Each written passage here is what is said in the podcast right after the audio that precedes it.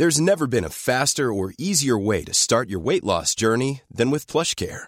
PlushCare accepts most insurance plans and gives you online access to board-certified physicians who can prescribe FDA-approved weight loss medications like Wigovi and Zepbound for those who qualify. Take charge of your health and speak with a board-certified physician about a weight loss plan that's right for you. Get started today at plushcare.com slash weight loss. That's plushcare.com slash weight loss. plushcare.com slash. Les amis, bienvenue, j'espère que vous allez tous très bien et très content de vous retrouver pour cette nouvelle vidéo. Réaction à chaud pour ces huitièmes de finale, le tirage de ces huitièmes de finale de Ligue des Champions. J'étais en live là il y a quelques minutes, on a passé un super moment à base de quiz, d'animation, et donc on a vécu ce tirage, sacré tirage, pour beaucoup d'équipes, et notamment bien sûr pour le Paris Saint-Germain qui tombe contre le Bayern. C'est vraiment un délire pour le PSG. Tous ces énormes, énormes huitièmes de finale qui ont été joués sur les dernières années, Real Madrid, Barça, Manchester United, Dortmund, alors qu'à l'époque, il me semble, c'était le premier du groupe. Beaucoup de moments compliqués et ça continue donc pour le PSG qui était à un but de Joao Mario à la toute fin contre le Maccabi Haïfa, de tomber plutôt contre Bruges, parce que Benfica a pris Bruges, ça aurait été euh, sans l'ombre d'un doute bien plus favorable. Donc très très compliqué. Comme d'habitude, ces réactions, ces vidéos Ligue des Champions sont sponsorisées par mon partenaire BetClick. Si vous voulez accéder à leur offre de bienvenue de 100 euros, toutes les conditions en description. Vous pouvez le faire avec le code promo WILOU. En plus, à chaque utilisation du code, je touche un petit bonus. Ça me fait bien plaisir, c'est très utile. Évidemment, le jeu est réservé aux majeurs et soyez responsables dans votre pratique du pari sportif. Alors, qu'est-ce ce tirage Qu'est-ce qu'on en pense? Je pense que déjà, il est dans les matchs sont dans trois mois. Ça, c'est la première chose que j'en pense. On a un tirage qui est particulièrement tôt cette saison, puisque normalement, les, journées, la phase de groupe de Ligue des Champions se termine. La, la sixième journée, c'est début décembre. Là, on est à peine début novembre. Et il y a une Coupe du Monde entre les deux. Pour des huitièmes de finale de Ligue des Champions qui vont commencer mi-février et se terminer fin mars, c'est dans une éternité. Mi-février, c'est dans trois mois et demi. Mi-mars, c'est dans quatre mois et demi. C'est presque une autre saison. Donc je pense que c'est irréaliste de se projeter aujourd'hui de manière très euh, détaillée sur les affrontements. Par contre, ce que je pourrais faire, c'est ma réaction à chaud, ce que je pense des matchs, et peut-être un petit pourcentage pour chaque match. Par exemple, Manchester City, Red Bull Leipzig, Rasenball Sport Leipzig. Je pense que Leipzig revient bien en ce moment. Euh, bien, bien. Ils ont battu le Real Madrid chez eux, sont allés battre le Shakhtar en Pologne à l'extérieur 0-4, se sont qualifiés à l'arraché dans ce groupe, et même en, Bundesliga, ça revient plutôt pas mal. Maintenant, Manchester City, ça me semble tellement, tellement au-dessus. Augmenter d'Erling Haaland, pour moi, c'était l'équipe à éviter absolument, je pense, numéro 1, top 2 en tout cas pour sûr, de ces huitièmes de finale de Ligue des Champions. Donc même si la tendance récente, Leipzig revient plutôt pas mal, pour moi, on va arriver en février. City va être net, net favori. Je pense que ça va jouer pas mal, ça va être un match assez, assez sympa à regarder. Mais pour moi, City est à 85 et Leipzig à 15. Ce qui dit plus de choses sur Manchester City que sur Leipzig. Benfica Bruges. Donc Bruges, le match-up que le Paris Saint-Germain aurait pu avoir avec un peu plus de réussite. Super Benfica, Super Bruges en début de campagne de Ligue des Champions, mais sur la fin, ils n'ont pas marqué un but sur les trois dernières journées. Et en championnat, c'est assez compliqué. Je crois qu'ils ont fait 0-0 contre l'Atleti, ils ont perdu 0-4 contre Porto. Euh, c'est dur pour eux en ce moment. Est-ce que ce sera dur dans trois mois et demi? Je ne sais pas, mais Benfica, c'est la seule équipe encore invaincue en Europe avec le Paris Saint-Germain, si je ne me trompe pas. Très très belle équipe. On a vu à quel point ça joue bien et à quel point c'est un super super club qui est en train de connaître une période faste. Donc c'est pas 85-15, il y a quand même moins de différence, je pense, entre les deux.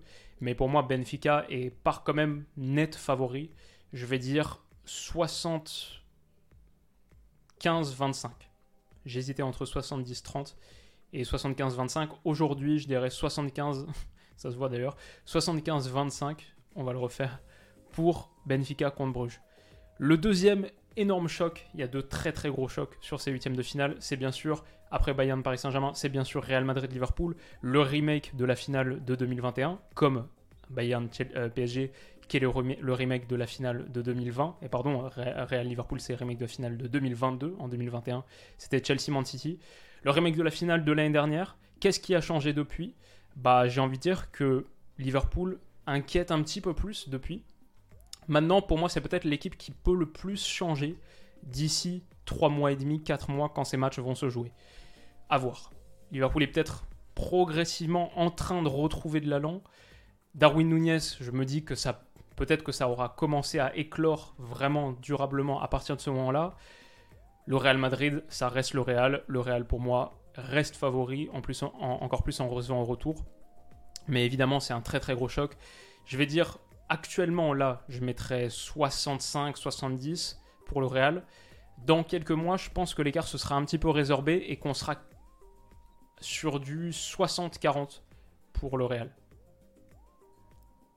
Et ça va être un sacré, sacré match-up. Vraiment, vraiment hâte de ça. Tottenham AC Milan.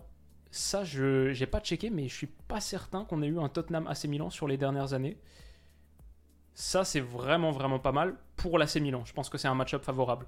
Je dirais que Tottenham, sur les 8 équipes qui ont fini en tête de leur groupe, c'était celle qu'il fallait prendre, vu comme elle joue actuellement.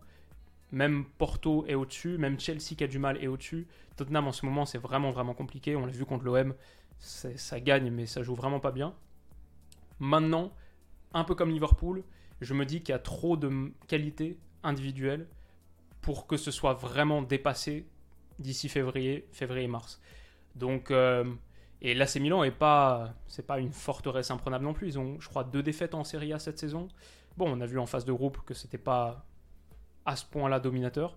Donc euh, ouais, ça va être serré, c'est ça qui en fait un match-up vraiment sympa. Et peu importe l'équipe qui va en quart, peut-être encore plus si c'est l'AC Milan. En quart de finale de Ligue des Champions rappellerait quelques beaux souvenirs les clubs italiens peuvent faire un 3 sur 3. Inter, Naples, AC Milan ont des match-ups relativement favorables, je pense, pour eux. Et je pense que c'est aussi le cas de l'AC Milan ici. Donc je vais dire, euh, mais pas de beaucoup, 55-45. Parce que d'ici février-mars, peut-être que le Tottenham de Hung Minson, d'Harry Kane, de Richarlison, de Kulusevski, qui a quand même beaucoup de matos, peut-être que ça ira mieux. Naples-Francfort, c'est peut-être le deuxième match-up le plus déséquilibré sur le papier aujourd'hui. Parce que Francfort, ça revient un peu mieux qu'en début de saison, mais c'est quand même pas ça non plus.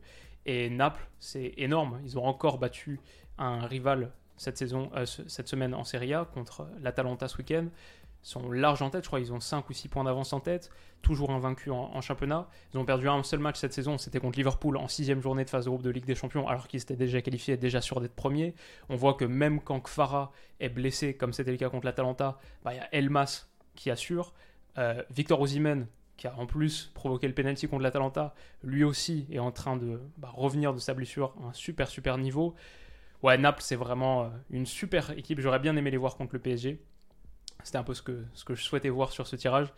Et Naples, je vais dire, contre l'Eintracht, c'est 65-35. Je mets pas plus parce que Naples a pas beaucoup de références à ce stade de la compétition, surtout cette nouvelle génération de Napolitains, où il n'y a plus Insigne, plus Mertens, plus Koulibaly, plus Ospina, entre autres. Là, c'est un peu un reset et ça manque un peu de joueurs d'expérience, donc même si c'est bouillonnant, etc., voilà, c'est, on a du mal à les positionner encore comme des cadors vraiment. Ça va être un nouveau stade et un, nouvel, euh, un nouveau challenge. Donc 65-35, c'est quand même très très favorable pour Naples. Chelsea-Dortmund, super intéressant. Quelqu'un a dit dans, les commentaires du live le Tourelle-Ico sans Tourelle. Exactement. Ça, c'est ça c'est peut-être le plus équilibré de tous, pas loin parce que Chelsea en ce moment c'est vraiment difficile. Euh, j'ai vu leur match contre Arsenal. Enfin, j'en ai suivi de grandes parties. Ils ont été assez peu menaçants. Ouais. Euh, j'ai envie de dire quasiment 50-50 là. Mais peut-être un petit 55-45 pour Chelsea, vu qu'ils reçoivent au retour et que dans trois mois, peut-être qu'ils iront bien mieux. Je pense qu'ils peuvent difficilement aller moins bien quand même, vu leurs matériaux. Et Dortmund, c'est bien, mais c'est pas non plus. Ça écrase pas tout sur son passage. Dortmund a quand même fini deuxième de son groupe. Donc, euh, ouais, je pense que 55-45, c'est assez fair. En tout cas, ça va être très costaud. Et moi, c'est avec Bayern PSG, Real Liverpool, c'est sans doute le troisième match qui m'intéresse le plus. Même s'il y a beaucoup de matchs vraiment sympas. Inter Porto. Porto, attention, Porto peut vraiment jouer le rôle de trouble fête. Et l'Inter, je trouve, qui était très à l'aise contre le Barça dans un style d'opposition où t'as pas à faire le jeu et c'est à toi d'exposer en contre avec ses ballons obliques, en ressortant sous pression, etc., va rencontrer face à Porto une, équipe qui joue de manière totalement différente, qui est beaucoup plus basse sur le terrain. Euh, je vois vraiment quelque chose de. un challenge tactique plus difficile à manager pour les hommes d'Inzaghi que ce qui a été fait contre le Barça, par exemple. Donc c'est ça qui m'empêche de voir l'Inter nettement au-dessus. Maintenant, je pense sur la qualité individuelle, ils sont quand même au-dessus. Et je vais dire que c'est du. Après, attention, Porto euh, en huitième de finale de Ligue des Champions, on se souvient contre la Juve par exemple. Euh, contre la Juve, c'était. Ouais, c'était aussi en huitième, bien sûr.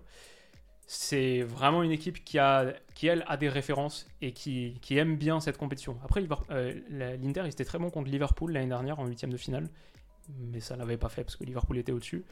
Ouais, je mettrais, je l'Inter devant, mais pas de beaucoup forcément. Je vais dire 60-40. Et si je devais rectifier, je mettrais plutôt 55-45. J'irai pas au-delà de 60-40 pour l'Inter. Je pense que ça va être un match-up bien costaud. Et enfin, donc, Bayern-Paris Saint-Germain. Le dernier match, le dernier à être tiré, et sans doute le plus excitant. J'espère qu'il sera sur une plage horaire différente que celui de Real Liverpool. quel énorme, énorme choc. Pour le PSG, c'est la, malchance au tirage qui continue, c'est vraiment un délire. Et je vais dire pour ce Bayern PSG que le Bayern part favori. Nettement favori, je sais pas, mais part favori parce que c'est collectivement si impressionnant. Le perfect en Ligue des Champions, 6 matchs, 6 victoires. Dans le groupe de la mort théoriquement, Inter et Barça. Le fait de recevoir au retour à l'Allianz Arena, c'est très très difficile d'aller gagner là-bas. Et autant le PSG individuellement, quand la MNM combine, c'est ce qui se fait de mieux dans le foot sur ce trio offensif. Il y a vraiment des, des séquences qui, sont délirantes sur euh, du football d'improvisation. quoi. C'est magique. Mais le Bayern, c'est la machine, le rouleau compresseur. Et ils sont pas habitués à perdre en huitième de finale de Ligue des Champions. C'est pas trop leur délire. Donc euh, je vais dire sur ce Bayern PSG, aujourd'hui, 60-40 pour le Bayern. C'est. Il faut le dire aussi c'est un tirage qui est horrible pour le Bayern. Le Bayern qui finit premier avec 6 victoires en 6 matchs de cet énorme groupe, ils arrivent en 8 ils tombent le PSG. Ça peut faire une très très grosse campagne de Ligue des Champions, un peu comme le Real Madrid la saison passée, s'il passe, et que derrière il y a encore un, des gros tirages, parce que si on regarde du coup les équipes qui passeraient, euh, théoriquement, City, Benfica, Real Madrid, AC Milan, Naples, Chelsea, Inter, et du coup potentiellement Bayern, c'est de sacrés quarts de finale qui s'annonceraient. Mais c'est comme ça que je vois les choses pour l'instant. Les rapports de force sont vraiment pas clairs. Il reste beaucoup beaucoup de temps avant les matchs.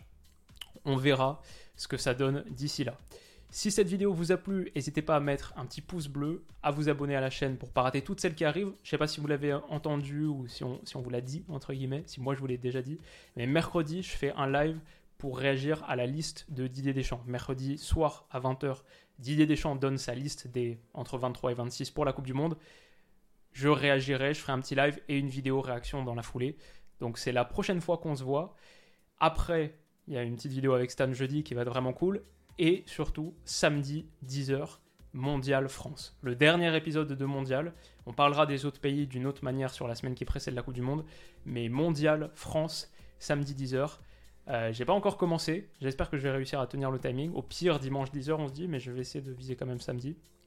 Et ça va être une très très grosse vidéo. Rendez-vous pour ça. Ma caméra s'éteint. Prenez soin de vous et de vos proches. Et on se dit à bientôt. Bisous.